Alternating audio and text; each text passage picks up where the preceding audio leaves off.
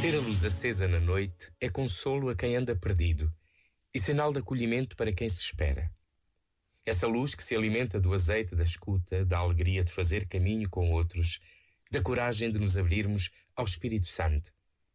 No lento caminho que Jesus fez com os discípulos, ele testemunhou a urgência do amor, a única pressa que sem ansiedade nem angústia nos é devida. A grande pressa que era bom ter e de que fala o Evangelho é de viver e testemunhar a vinda do esposo. Essa vinda que sucederá um dia, mas que podemos já encontrar em todas as pessoas e nas situações que nos pedem para parar um pouco ao seu lado.